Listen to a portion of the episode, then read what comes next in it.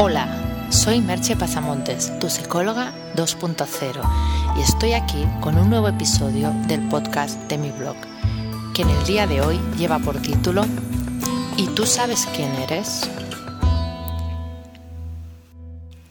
Bajo mi punto de vista, una de las preguntas más difíciles a las que nos enfrentamos como seres humanos es saber quién somos.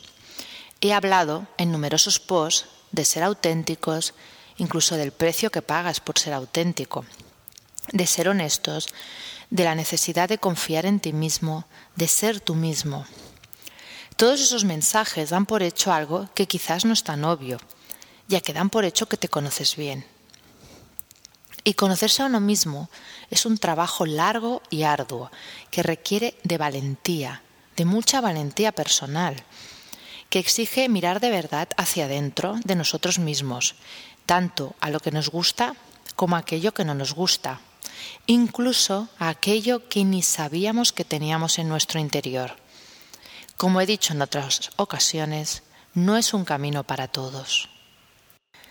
Y no solo no es un camino para todos, sino que además no es un camino fácil, pues va mucho más allá de definirte a través de tu profesión, como por ejemplo decir, soy psicóloga, o de estudios que puedas tener, como yo podría decir, soy humanista, o aspectos de tu carácter, como decir, soy sensible, tal vez incluso aspectos eh, de tus puntos fuertes, soy perseverante, o de los débiles, soy algo ingenua.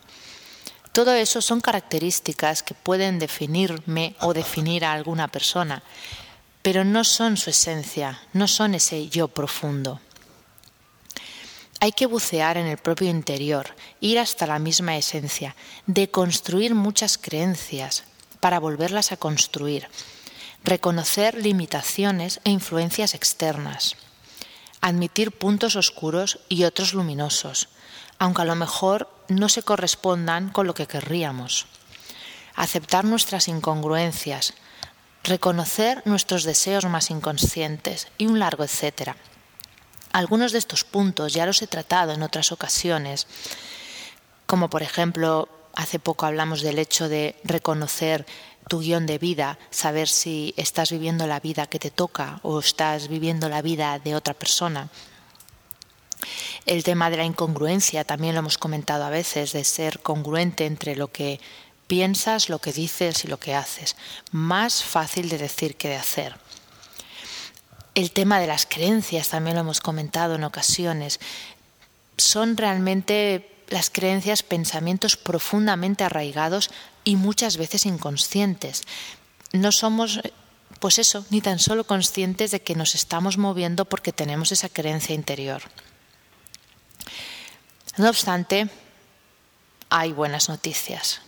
La buena noticia es que se puede conseguir ese conocimiento y la mala, todo tiene un lado negativo, es que posiblemente lleva toda una vida. Es un proceso de aprendizaje continuo, de lucha contigo mismo, de creer que ya has llegado y descubrir que no era el lugar, de transitar caminos erróneos para llegar al correcto. El proceso del autoconocimiento es realmente difícil aunque el premio, si lo consigues, es muy grande. La recompensa es inmensa, pues desde ese autoconocimiento empiezas a ser de verdad libre. Puedes comenzar a distinguir las cosas que de verdad importan y aquellas que son accesorias. Puedes descubrir tus propias opiniones entre la maraña de opiniones ajenas que habitan en tu cabeza.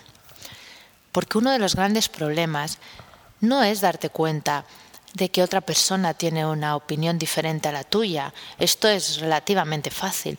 Incluso puede ser bastante fácil darte cuenta que te ha influido la opinión de otro. Lo difícil es detectar esas opiniones ajenas que hemos metido en nuestra cabeza y que tomamos como propias. Cuando en un análisis más profundo y más intenso nos damos cuenta que en realidad no pensamos eso. Y todo este camino ha de tener siempre presente una frase que dice Alejandro Jodorowsky, que es, para llegar a ser lo que somos, debemos eliminar lo que no somos. Métodos para conseguirlo, para hacer este camino, hay muchos, sobre todo para dar los primeros pasos, pero realmente hay pocos para llegar al fondo de la cuestión. No voy a entrar mucho en este punto, pues no hay recetas válidas para todo el mundo y lo que les sirve a uno puede no servirle de nada a otro. Hay personas que logran gran parte de este autoconocimiento a través de la meditación.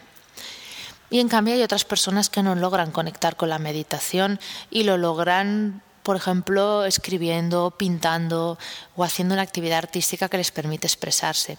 Hay personas que combinan todo tipo de diferentes actividades para lograr ese objetivo. Seguramente a ti también te pasará lo mismo. Tendrás que recorrer diversas técnicas y modos para conseguir avanzar. No obstante, sí que te quiero dar una pequeña pista al hilo de una entrevista que le hicieron en La Contra a José Carlos Aranda, que es doctor en filología hispánica y ensayista, y que dio una respuesta que me parece muy, muy útil. Cuando le preguntan cómo descubrir ese quién soy más profundo, José Carlos Aranda responde, coja papel y lápiz y describa al detalle cómo desearía que fuera el hijo de sus sueños, deportista, intelectual, artista, con fe, sin fe. Acaba de definir su propio ideal, el que no alcanza por las vicisitudes, el que no se atreve a buscar. Y no te pienses que hablo de nada ajeno a la realidad, ni alejado de este mundo. No estoy hablando de trascender ni de, ni de nada esotérico. Estoy hablando de adquirir un conocimiento profundo de ti mismo.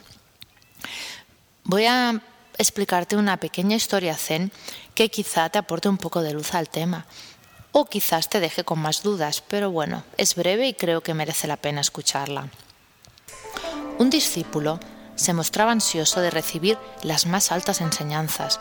Por eso no dudó en preguntar a su maestro, Por favor, Señor, ¿qué es la verdad? La verdad está en la vida de cada día, respondió el maestro. Decepcionado, el discípulo protestó. Pero en la vida de cada día solo encuentro rutina y vulgaridad, pero no veo la verdad por ningún lado. El maestro dijo, esa es la diferencia. Unos la ven y otros no la ven. Y es posible que llegados a este punto estés pensando que he abierto preguntas, muchas preguntas tal vez, y dado pocas respuestas. Pero es que las respuestas no las tengo yo, las tienes tú mismo, aunque quizá no lo sepas. ya que como dijo el poeta Rilke, el único viaje auténtico es hacia adentro de cada uno de nosotros. Hay que afrontar y vivir las preguntas ahora, aquí, ya. Llegados a este punto, te dejo con la inevitable pregunta que sabes que voy a hacerte. ¿Y tú sabes quién eres?